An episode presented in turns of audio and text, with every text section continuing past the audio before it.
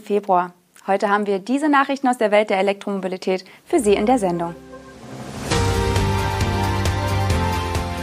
NIO mustert Modelle aus, Abarth nimmt Bestellung für Elektro 500 an, LFP-Zellen im Mustang Mach-E noch 2023, Wasserstoffbusse für DB Regio Bus und erste Solodurchquerung Afrikas mit E-Motorrad.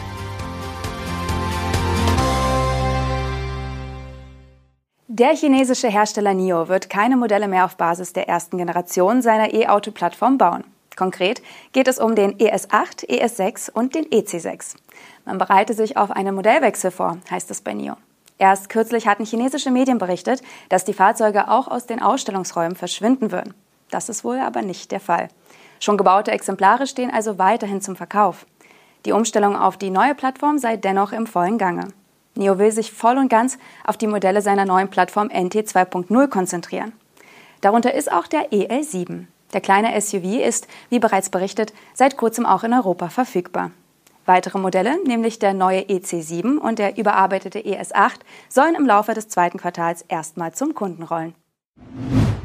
Die Marke Abarth hatte im vergangenen Jahr ihr erstes elektrisches Modell angekündigt, das auf dem Fiat 500e aufbaut.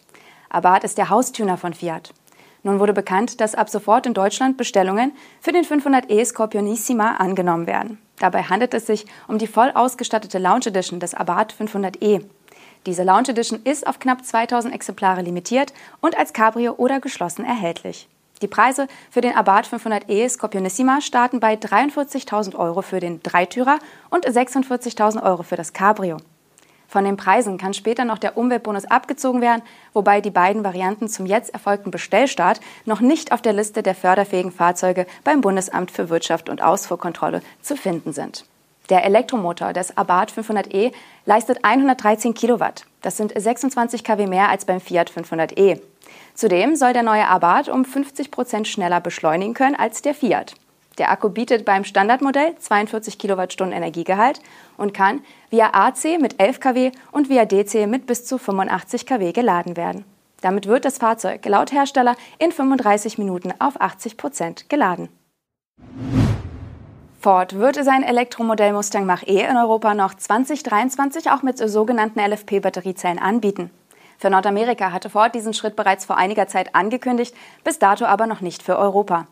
LFP steht für Lithium-Eisenphosphat und bezieht sich auf die Materialzusammensetzung in der Batteriezelle.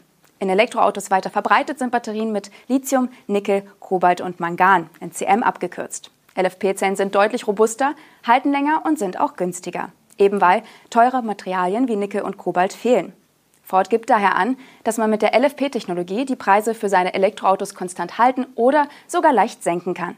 LFP-Zellen haben aber auch zwei Nachteile. Zum einen ist ihre Energiedichte geringer, was bei einer gleich großen Batterie weniger Reichweite bedeutet, und zum anderen sind sie empfindlicher bei niedrigeren Temperaturen, was aber mit einer Akkuheizung umgangen werden kann.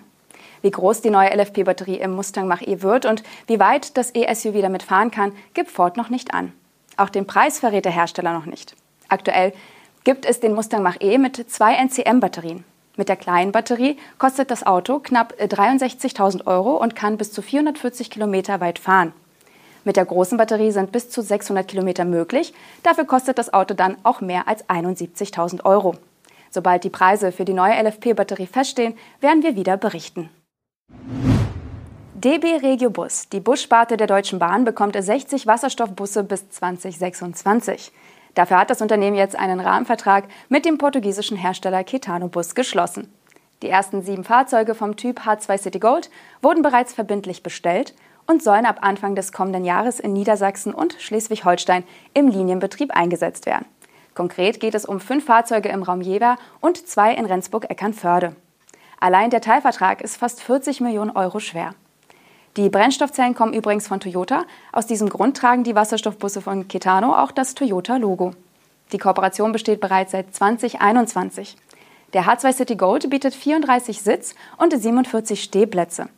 Der Fahrgastraum hat keine Stufen und bietet ebenso Platz für Rollstühle. Mit einer Tankfüllung Wasserstoff können die 12 Meter langen Fahrzeuge je nach Wetterlage zwischen 350 und 550 Kilometer weit fahren. DB Regiobus will ab 2030 nur noch emissionsfreie Neufahrzeuge bestellen. Ab 2038 will der Anbieter dann gar keine Dieselbusse mehr betreiben. Die erste Solo-Durchquerung des afrikanischen Kontinents auf einem Elektromotorrad vermeldet der schwedische Hersteller Cake. Sinje Gottwald, die B2B-Account-Managerin bei Cake, habe mit ihrer 125 Tage langen Reise entlang der Westküste Afrikas auf dem Crossmotorrad Kalk AP einen bemerkenswerten Meilenstein gesetzt. Sie sei der erste Mensch, der den afrikanischen Kontinent auf einem Elektromotorrad allein und ohne Hilfe durchquert habe. Von Spanien, dem Startpunkt der Reise, bis nach Südafrika fuhr Sinje Gottwald die gesamte Strecke ohne technische oder medizinische Unterstützung. Die Kalk AP hat die 13.000 Kilometer ohne Reifenpanne überstanden und weniger als 140 Ladevorgänge benötigt. Zur Unterstützung der Reise hatte die Motorradenthusiastin zwei Akkus, zwei Ladegeräte und verschiedene Ersatzteile sowie Werkzeug dabei. Auch ein Laptop war im Gepäck für den Fall, dass ihre Kalk AP ein Software-Update benötigt.